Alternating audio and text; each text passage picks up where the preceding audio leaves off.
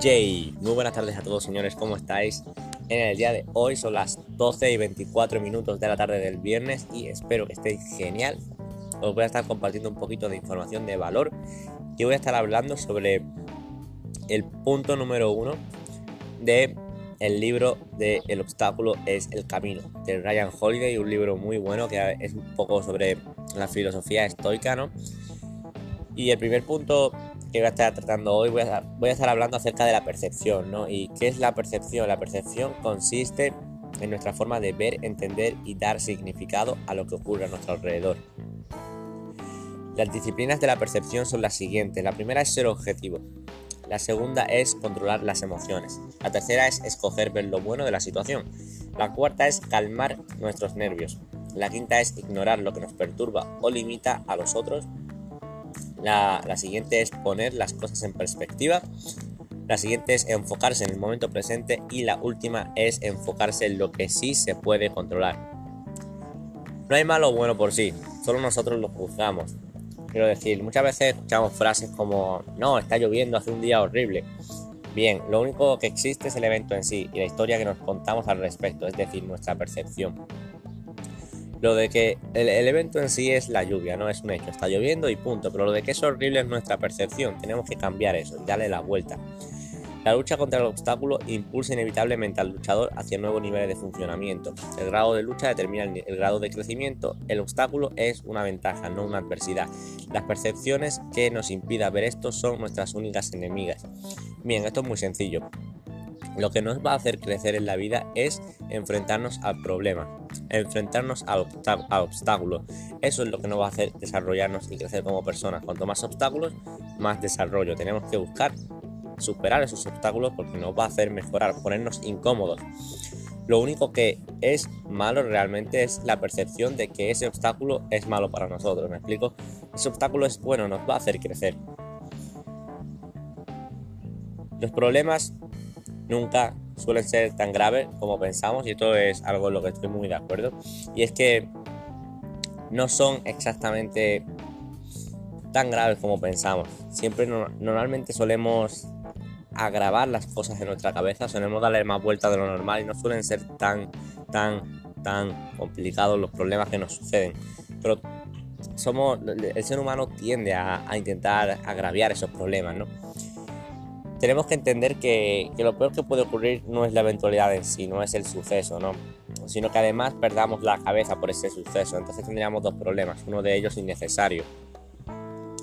Bien, y ahora quiero, os quiero plantear unos ejercicios para que, para que podáis aplicar esto en vuestra vida. Y es que la próxima vez que te encuentres con un obstáculo en tu vida, y por obstáculo, pues me refiero a cualquier evento que, salga un poco, que sea un imprevisto, ¿no? Que salga un poco de donde tú querías, de lo que tú querías hacer, ¿no? Tendrás que cambiar tu forma de percibirlo. Para ello, vamos, te voy a plantear cuatro pasos para que puedas cambiar tu percepción de ello. Lo primero es calma tus emociones. Hazte la siguiente pregunta. ¿Lo que acaba de pasar me impide que actúe con justicia, generosidad, autocontrol, cordura, prudencia, honestidad, humildad y franqueza? Si te haces esta pregunta, esto cambiará tu foco y lo orientará hacia estas nuevas cualidades. Aplica esto y te aseguro que tus problemas se verán con más calma. Cuando haces esa pregunta, todo cambia y dices, vale, vale, vale, esto no me afecta, esto no me impide actuar de esta forma, ok, ok, tranquilo, no es tan grave como creo. El siguiente punto es importante, es ser objetivo. Pregúntate, ¿qué consejo le daría a alguien que estuviese pasando por mi misma situación? A veces tenemos que ponernos como fuera de nuestro cuerpo, ¿no? Como muchas veces nos es más fácil dar un consejo a una persona y vemos su problema claramente que de lo que nos es fácil darnos consejos a nosotros mismos y eso porque nosotros estamos implicados en la actuación. Cuando nos salimos nosotros vemos desde fuera el problema y decimos, ah, vale, lo que tienes que hacer es esto. Por eso somos tan buenos dando consejos y tan malos aplicándolos por lo, aplicándolos por lo general. Y es por eso simplemente, porque tú estás implicado y entonces inevitablemente te cuesta ver el problema con claridad. Entonces tenemos que hacernos esa pregunta, qué consejo me daría, le daría a alguien que estuviera basado por mi misma situación en ese momento. El siguiente punto importante es centrarte en tu zona de juego. Cuestionarte qué acción puedes tomar y qué está bajo tu control en la situación en la que estás eh, en ese momento, ¿no? Porque muchas veces es lo, es lo que digo, nos solemos preocupar por cosas que no están a nuestro alcance. Elimina de tu cabeza los factores que no puedes controlar, no puedes controlarlos, así que elimínalos. Eso solo va a incrementar tu frustración.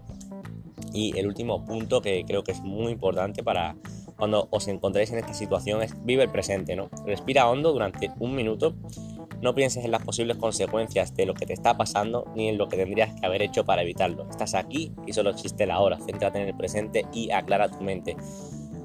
Porque muchas veces tenemos un problema y estamos, no, pero es que ¿qué hubiera pasado? Sí, es que ahora qué voy a hacer, no te preocupes. Lo que ha pasado ya ha pasado, está en pasado. Realmente el problema en el momento presente no lo tienes, lo tienes o en el pasado porque ha pasado o en el futuro porque lo vas a tener, pero justo en el momento presente en el que estás respirando, ese problema no es un problema, así que respira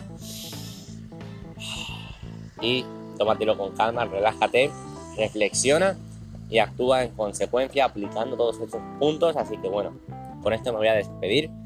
Seguramente haga un segundo podcast hablando acerca del siguiente punto importante que es sobre la acción. La acción, algo que me parece fundamental. Pero bueno, con esto me voy a despedir, no quiero alargar más el podcast, quiero hacerlo en tres capítulos sencillos, así que bueno, nos vemos en el siguiente podcast, espero que os haya aportado valor y como siempre me despido desde Málaga, soy Jorge Cambló y nos vemos, let's go.